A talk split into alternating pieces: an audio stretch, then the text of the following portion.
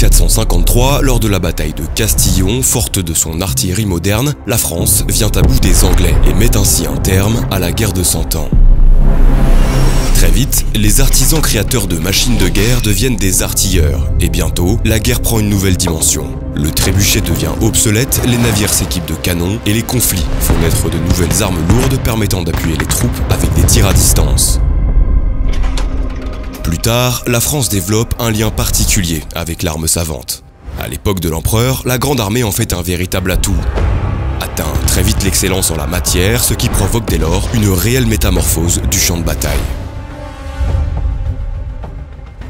Boulets, obus, roquettes, missiles, canons, mortiers, DCA ou encore céram, le monde de l'artillerie regorge d'inventivité. Cet homme est l'ingénieur général d'armement Pierre-André Moreau. C'est à lui qu'on attribue l'invention du canon César, fleuron de l'artillerie française et décisif sur les champs de bataille. On lui a donc demandé d'analyser pour nous une série de vidéos de la guerre en Ukraine. Ceci est un résumé de notre entretien et pour avoir accès à l'intégralité de la vidéo ainsi qu'à d'autres contenus exclusifs, souscrivez à notre offre rejoindre. Mon général, vous faites partie de la Fédération nationale de l'artillerie, la FNA. Vous avez une carrière euh, euh, assez exceptionnelle et remarquable, au cours de laquelle vous avez en début de carrière notamment développé euh, les obus flèches. Vulgairement, comment est-ce que vous pourriez le résumer? Alors, le Bufflèche a changé le combat des chars en augmentant nettement la distance à laquelle on peut faire intervenir un char contre un autre char et il a simplifié le, besoin de viser parce que sa trajectoire est extrêmement tendue et que l'énergie qui est utilisée, qui, n'est que de l'énergie cinétique, ne permet pas beaucoup de réaction à l'adversaire. D'accord. Euh, et puis en fin de carrière, vous sortez de l'armée entre guillemets pour aller euh, chez Giat Industries, qui est devenu Nexter depuis.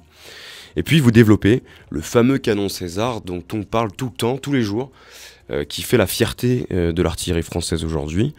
Euh, alors on vous attribue cette invention, est-ce que c'est vrai? Je dirais que personne n'invente un système de ce niveau tout seul. Ce qui est vrai, c'est que les connaissances que j'avais acquises au cours de différentes parties de ma carrière et le fait d'avoir été projeté comme responsable des armes et munitions de Nexter, de Jet Industrie à l'époque, m'a permis de mettre en œuvre un peu tout ce que j'avais acquis et, que j'avais d'ailleurs beaucoup enseigné et qui me, brûlait de, de mettre dans un système qui révolutionnerait, changerait complètement le combat de l'artillerie. Euh, en y apportant euh, euh, des grandes possibilités de furtivité, de rapidité de frappe et de résistance à tout ce qui peut être imaginé comme contre-batterie ou de moyens pour l'adversaire de riposter. On va tout de suite se lancer dans le vif du sujet. On va regarder ensemble une première vidéo. Il s'agit d'un canon que vous connaissez bien du coup, puisque c'est le, le, canon César utilisé par l'armée euh, ukrainienne. точність також. Цезарь краще. Французька техніка краще.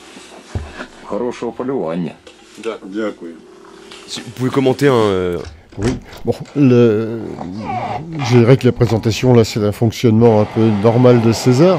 Je, je pense que les Ukrainiens, euh, en particulier parce qu'ils ont euh, des artilleries beaucoup moins euh, nombreuses que leurs adversaires, utilisent euh, naturellement l'engin César qui est fait pour cela. Le César est utilisé par pièce euh, unitaire. Il est mis en œuvre par une équipe réduite de 5 hommes. Et il n'a besoin pour fonctionner que très peu d'informations. Comme il est euh, tout seul, il peut être caché ou en déplacement comme un camion sur tout, euh, tout, chemin, toute route. Et il ne demande qu'une chose, c'est qu'on lui désigne une cible lui-même sait où il est et il a à bord tout ce qu'il faut pour calculer la trajectoire. Donc c'est un engin euh, qui, qui, ne s'utilise pas naturellement en grande formation, mais euh, tout seul, avec l'efficacité qu'on lui attribue. D'accord. Là, les images qu'on voit, c'est des tirs. Euh, ce sont des, des tirs normaux. Euh, je dirais même qu'à ce qu'on voit, on ne va pas enchaîner les coups euh, au maximum de ce qu'on pourrait faire, mais c'est peut-être correspond à leur, à leurs besoins. Le César a une cadence importante Le César permet de tirer 6 coups en une minute, ce qui est un peu normal pour un canon moderne d'artillerie. L'intérêt toutefois, c'est que lorsqu'on tire à grande portée, les six coups se suivent sur la trajectoire et que le tir est terminé avant que le premier ne soit arrivé, ce qui là aussi est extrêmement limitatif pour l'adversaire qui, euh, lorsque le but arrive, eh bien, euh, l'engin qu'il lui a envoyé n'est déjà plus là où il était au moment du tir. Alors on en a beaucoup parlé dans les médias, c'est euh, ces envois de, canons César de la France euh, aux, Ukrainiens, 18, qui ne sont pas tous livrés euh, encore, il me semble. Ma question, euh, enfin j'ai plusieurs questions, petite petite question. D'abord, la, flotte, de, je ne sais pas si on peut parler de flotte, mais de, canons César pour l'armée française, est-ce qu'il n'est pas un peu dangereux de la dilapider? Euh, même, pour, euh, même pour, pour, ce genre de conflit C'est une question qui est plus politique que, technique. C'est vrai que sur les 77 matériels qu'avait la France, 18, euh, ça fait beaucoup qui ne sont plus là. Et ça réduit l'artillerie française à peu de choses. Les, la Fédération nationale de l'artillerie a repris une réflexion qui avait été faite par un plus petit comité dont je fais partie, qu'on appelle euh, l'Observatoire de l'artillerie, qui est une sorte d'émanation de la Fédération nationale de l'artillerie, qui regroupe en fait quelques généraux expérimentés et, quelques autres experts, a recommandé, après plusieurs études, de disposer pour la France d'une flotte de l'ordre de 205 à 215 Césars. On en est très loin, comme vous le savez. Et ce qui veut dire que notre artillerie est faible, hein, euh, faible en, nombre. Elle est plutôt très performante euh, pour chacun des matériels, mais faible en nombre. D'accord. Vous me disiez hors caméra que vous aviez fait des études qui démontraient qu'une flotte euh, à peu près normale d'artillerie euh, en France, ce serait à peu près 215 canons de ce type. Oui, c'est ce que je, disais, c'est l'Observatoire de l'artillerie hein, qui se dit, c'est un, groupe de, généraux expérimentés, disons, plus quelques autres experts, qui, ce groupe a réfléchi au sujet, croisé plusieurs études et est arrivé à cette conclusion. De 205 à 215, ce serait une artillerie correctement dimensionnée. Et en quoi finalement ce canon incarne une révolution? Au niveau de l'artillerie Alors pourquoi est-ce que c'est une révolution? Euh, C'est une révolution parce qu'on est passé d'un monde où les formations d'artillerie étaient des formations nombreuses, qu'on regroupait pour traiter à une certaine distance des surfaces importantes où on avait repéré également des choses euh, qui méritaient d'être traitées. César ne fonctionne pas du tout comme ça. César euh, fonctionne de manière unitaire, il est très précis et il est fait pour traiter des objectifs beaucoup plus petits qu'il va, lui, savoir traiter jusqu'à des distances de 30 voire 40 km avec certaines munitions.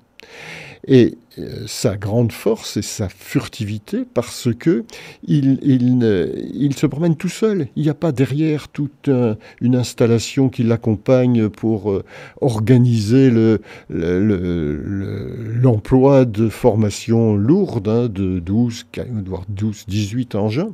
Il va fonctionner tout seul. Et si quatre Césars, quatre Césars doivent être employés pour un moment traiter des objectifs, ce sont quatre pièces indépendantes qui vont recevoir des ordres depuis le système d'artillerie, euh, qu'en France il s'appelle Atlas. Hein. c'est un système qui va donner à la pièce, à chaque pièce, la cible à laquelle il doit s'attaquer. On va passer tout de suite à une deuxième vidéo.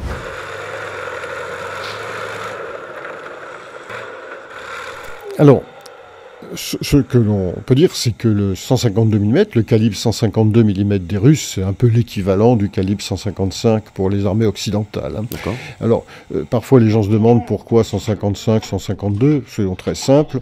Le calibre 155 a été choisi en début du, du XXe siècle parce que c'était le, au calibre 155 correspond à un obus de masse 45-47 kg et que à l'époque pour la population entre autres française constituée essentiellement de jeunes agriculteurs dans les armées euh, de l'époque euh, manipuler 45-47 kg c'était un jeu d'enfant Aujourd'hui, on a tendance à penser que c'est un peu lourd.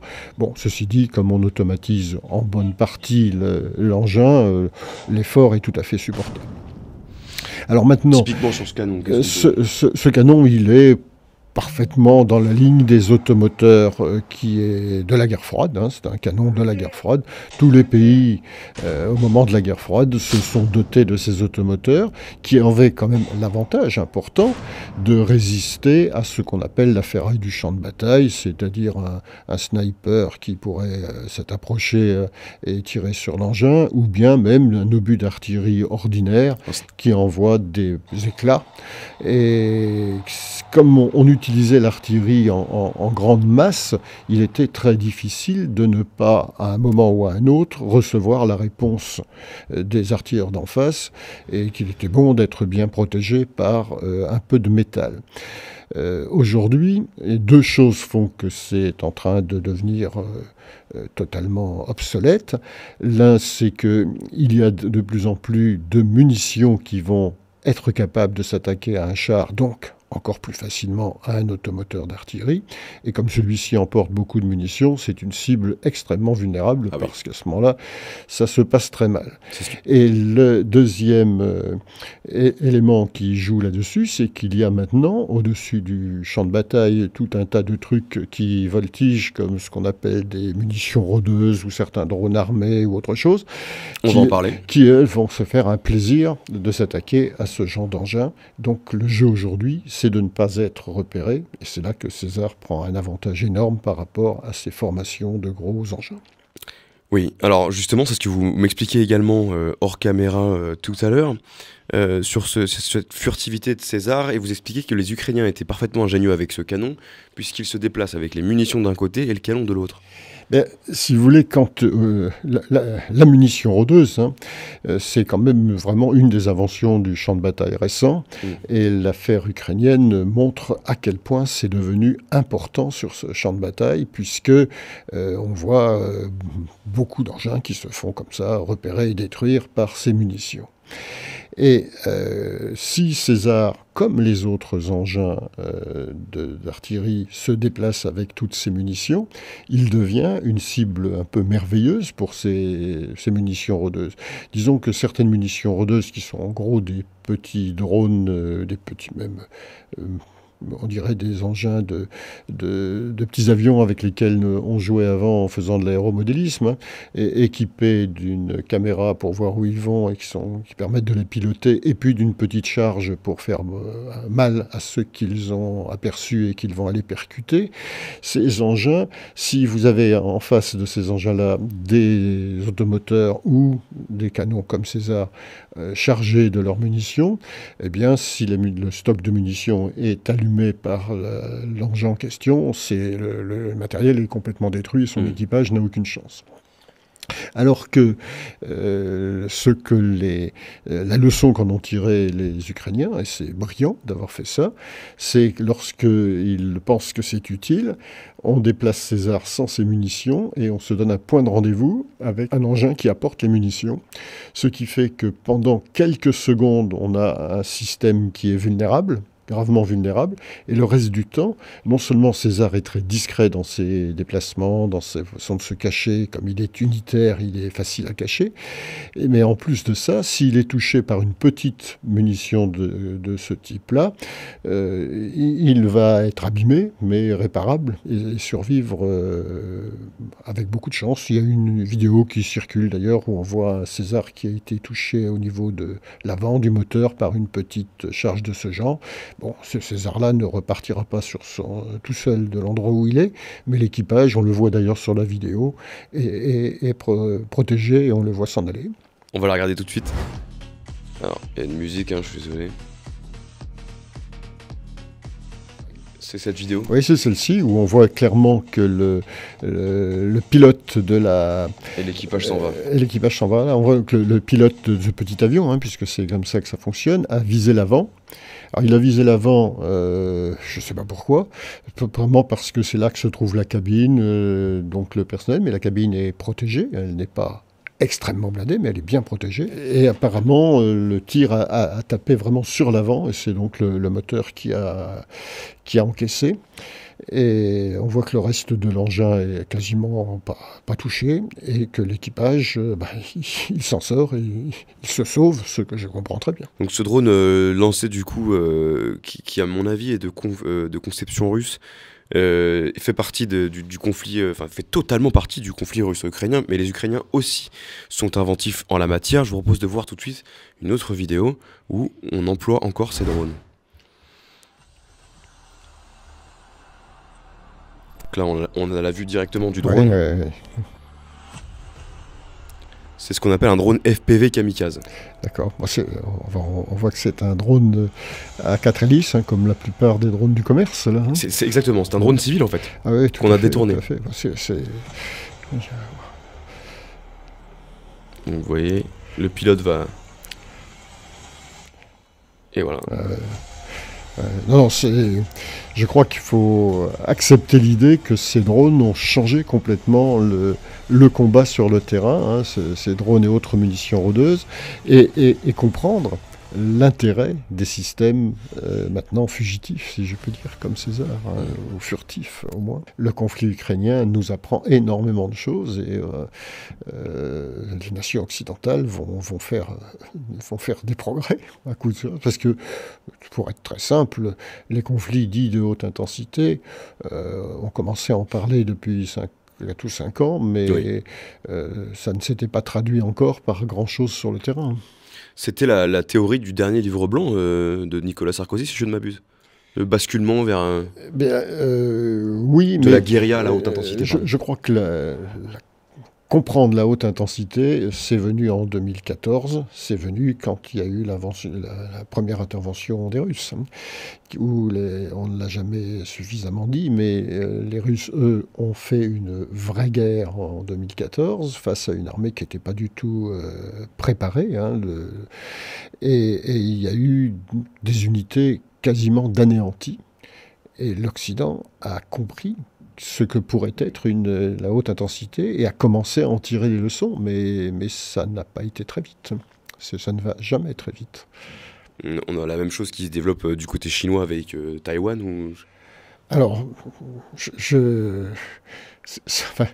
c'est encore très différent, hein, parce que là, on a affaire quand même à, de la Chine qui est un truc gigantesque, hein, mhm. et en face euh, des gens qui sont très occidentalisés, inventifs. Euh, ce, ne sera s'il y a un conflit, il sera encore très différent. D'accord. On va tout de suite regarder une autre vidéo.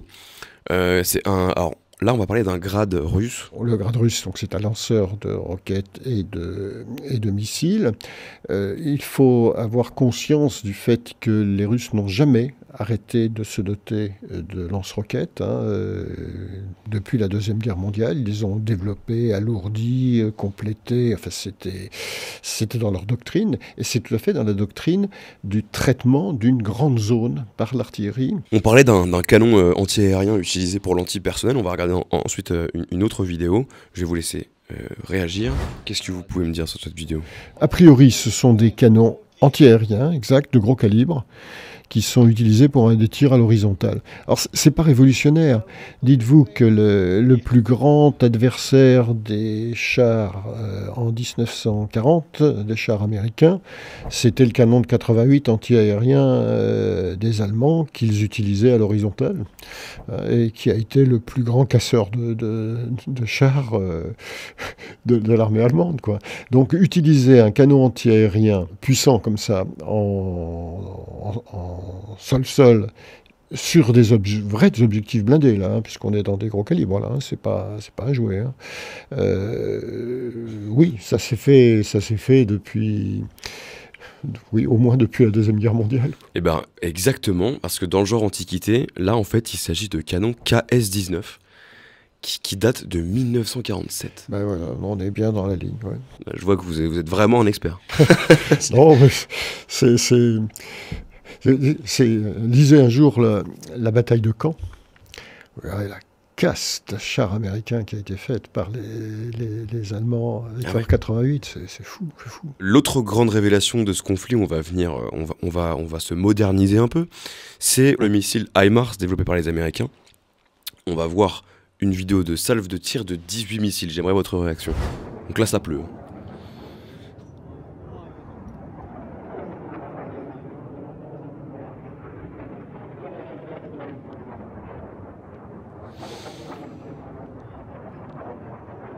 Qu'est-ce que c'est bon, moi, moi je, sur, le HIMARS, si vous voulez, en soi, je pense que euh, c'est un engin euh, très astucieux. Je vais dire qu'il il reprend l'idée de monter euh, de l'artillerie sur, des, euh, sur un camion. Hein. Je pense que cette idée est bonne parce que l'artillerie n'a pas besoin de passer en tout terrain. Elle, euh, peut doit pouvoir être en tout chemin, ça suffit. Et ça coûte beaucoup moins cher et c'est beaucoup plus fiable la logistique. Alors, les différences tout terrain, tout chemin, pardon? Bah, Tout chemin, c'est les chemins de campagne, les... alors que tout terrain, c'est droit devant soi, même si c'est à la bourse, s'il y a une petite rivière, s'il y a des mares, s'il y a des choses comme ça. Hein. Donc euh, les chars ont une nécessité d'être tout terrain parce qu'il euh, faut aller au but quand euh, il le faut. Il s'agit pas. L'artillerie est derrière. Hein. Elle n'a pas pour mission de chercher toujours à passer tout droit n'importe où. Elle a le droit d'utiliser correctement le terrain avec ses petites routes, ses petits chemins et ainsi de suite. C'est, je crois que c'est une vision erronée de voir l'artillerie collé derrière les chars, comme certains ont pu le penser, ça ne tient pas. D'après le Pentagone, la Russie a annoncé avoir euh, détruit plus de HIMARS que les Américains en avaient envoyé. Et ça, on a peut-être une réponse et on va avoir votre réaction là-dessus. Donc c'est un peu long. Et vous allez voir tout de suite, voilà. Est-ce que ça vous, ça vous dit quelque chose? C'est les attrapes des Allemands. ah. je, je, je, sais pas dire. Ce que je pense quand même, c'est que vu par nos, amis ou ennemis, euh, comme on veut, euh, russes, le HIMARS, c'est vraiment. ça leur pose vraiment des problèmes. Bah, hein. oui, Bon. Donc, euh, qu'ils concentrent leur effort à détruire du HIMARS, je les comprendrais. Hein. Bon, maintenant euh, que, les, euh, les Ukrainiens, ou, peut-être d'ailleurs euh, ces Américains qui vont fournir le produit, utilisent des simulateurs gonflables pour faire croire qu'il y en a plus, pourquoi pas je, dis clairement, ça s'est employé dans toutes les guerres. Hein. Chez les Allemands, on appelait ça attrape. C'était quand on veut apprendre un mot d'allemand amusant, c'était pour faire croire, quoi. C'était quelque chose de très, très classique. Oui, ça rappelle 1944 avec l'opération Fortitude. Ben, par exemple, voilà. Enfin, chacun a utilisé ce genre de choses. C'est efficace, ça, pour, pour vous? Ah ben, ça dépend de l'adversaire, des moyens de détection qu'il a. De, euh, c'est une image, ça trompe. Il hein. faut pas se, faut pas se faire. Bah, maintenant, euh, je vous dis vraiment, je, je, je, peux pas dire, euh, je peux pas dire si c'est ça qui explique. Je crois que la guerre des chiffres, elle est beaucoup plus biaisée que ça. C'est, hmm. c'est de la du renseignement, c'est de, la contre-information. C'est de la contre-information surtout. Oui, D'accord. De la désinformation facile. Mais je comprends hein, très bien que pour les euh, russes, euh, les HIMARS soient une cible privilégiée. Ça, ça me paraît. Euh, et pourquoi, et pourquoi ce serait pas le, notre canon César? Le canon César, il porte à 40 km. Hein. Donc, c'est, qu'on le veuille ou non, c'est un engin de la zone des contacts. Hein. Euh, euh, alors que l'autre, euh, avec 200 et quelques kilomètres, peut-être selon les munitions qu'on pourrait utiliser, il va aller chercher des objets à l'intérieur, il va aller chercher des, des zones de regroupement, il va aller chercher des stocks de munitions. c'est, vraiment autre chose. C'est un autre domaine, d'accord. Bon, ben, la vidéo touche à sa fin. Je voulais ajouter euh, quelque chose peut-être d'un peu plus personnel. Je, vous n'êtes pas sans savoir que vous n'êtes pas sans remarquer, pardon, une certaine différence d'âge entre vous et moi. Et euh, je voulais savoir si, quand vous, quand vous voyez voilà, quelqu'un de mon âge, j'ai 25 ans, pour vous, alors là on vient de parler de loi programmation, on a, parlé du conflit avec l'Ukraine, on sait les difficultés géopolitiques euh, qui, qui, arrivent, mais pas que, les, difficultés écologiques les difficultés euh, de mouvement de population, de surpopulation. Enfin on va va pas faire la liste exhaustive euh, de, ce qui attend ma génération, mais si vous étiez à ma place, est-ce que vous seriez euh, aussi motivé que vous l'étiez quand vous aviez mon âge? Ah, Je crois que oui, je serais même plus, parce que moi j'ai été avant tout un officier de la guerre froide. J'ai vécu pendant une grande partie de ma carrière dans la guerre froide. Et avec ce sentiment d'ailleurs euh, agréable dans les années, au début des années 90, d'avoir été parmi les vainqueurs de la guerre froide. Par contre, comme je connaissais un peu mieux que beaucoup d'autres ce qu'il y avait dessous, j'ai été un peu affolé de voir que euh, l'on se mettait à croire à la paix éternelle. Hein. mais, mais, je n'avais pas, pas la force de communiquer suffisamment là-dessus. Donc, euh, d'une part, je ne crois pas à la paix éternelle, hélas. Hein, et, d'autre part, euh, les conflits, je crois que les conflits actuels vont... finalement, l'attaque de l'Ukraine par la Russie est peut-être un excellent exemple d'un des derniers conflits qui a commencé comme un conflit classique. Tout ce qu'on apprend tous à tour de bras, là. C'est quoi ce Clausewitz? C'est que ce sera plus pareil. Hein, euh, et en particulier, euh, on voit bien que tout l'aspect euh, cyber, maîtrise de l'information et autres, ça, change complètement le système. J'évoquais tout à l'heure, dans les qualités de César, le fait que c'est un terminal d'un système, en gros d'un système informatique, d'ailleurs, appelant les choses par leur nom. Mais si l'adversaire est capable à un moment de neutraliser ce système de commandement de l'artillerie, hein, qui s'appelle ça disparaît. On, ne fait plus rien. On ne sait plus se servir de nos engins. Vous voyez, c'est. euh, alors il faut s'adapter. Les Ukrainiens l'ont fait très bien, parce qu'eux n'ont pas le système de commandement d'artillerie que nous avons. Ils ont des systèmes plus centralisés et ils communiquent par téléphone. C'est extraordinaire. L'Ukrainien, près de son César, reçoit par téléphone les coordonnées de sa cible. Il la rentre, clac, clac, clac, clac. Comme pas des fréquences radio euh, euh, Non, non, parce qu'il n'avait pas ça. Donc par téléphone classique alors, comment ils filtrent leur téléphone J'en sais rien. Hein. J'espère pour eux qu'ils les filtrent un peu quand même. Hein. Bon, mais si vous voulez, ils n'ont pas le système automatisé que nous avons. Donc, euh, l'artilleur ukrainien reçoit une mission, il s'arrête, il met son César en en gros dans la direction qu'il faut. Et puis, euh, il reçoit euh, les coordonnées de sa cible et, et il les rentre avec ses doigts dans son calculateur. Et après, la machine fait le reste. C'est c'est de l'adaptation, ils se sont bien adaptés, ils sont astucieux. Et je souhaite, euh, parce que le métier va rester euh, passionnant, mais il y aura toujours, alors ça c'est un petit peu ce qui, qui est parfois un peu difficile, je crois que le contexte cyber, euh, informatisé, généralisé, etc., va changer beaucoup de choses. Il n'empêche qu'à l'arrivée, ce sera toujours Des hommes. le feu qui tuera. le feu. Hein et ça je crois pas qu'on ait inventé euh, grand chose là-dessus. Hein, Donc, à moins que les robots fassent la guerre à notre place. Oui, alors ça, j'ai un peu de mal. Vous, voyez, vous avez, je suis trop, un peu trop ancien. j'ai un peu de mal à me mettre dans la guerre des robots. Euh, si, sur quelques opérations euh, identifiées, je le comprends très bien. pour aller déloger un truc très, très fortifié et autre, pourquoi pas. Hein. Mais euh, sur l'ensemble d'un conflit, je ne le sens pas. Quoi, hein. mais, je, je, peux me tromper. L'histoire nous le dira. voilà, j'espère. Général Pierre-André Moreau, merci beaucoup. Euh, c'était absolument intéressant. Je vous redis. J'espère, j'espère. évidemment. Et je vous demande une nouvelle fois évidemment de bien vouloir vous abonner à la chaîne, euh, de laisser un petit commentaire et un petit j'aime pour nous soutenir et pouvoir continuer d'accueillir des invités aussi prestigieux. Merci à vous.